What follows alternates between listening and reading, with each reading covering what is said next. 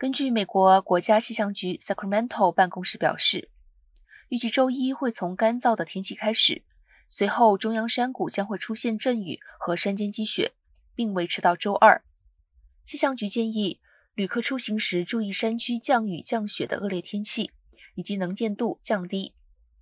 在太行湖地区，山脊风将达到一百英里每小时，影响最大的将是唐纳峰、回声峰和玫瑰山峰等更高的山口。预计湖岸线将有多达三英寸的积雪。尽管在极度干燥的冬天之后出现了春季阵雨和降雪，但专家表示。这依然没有办法缓解加州干旱的困境。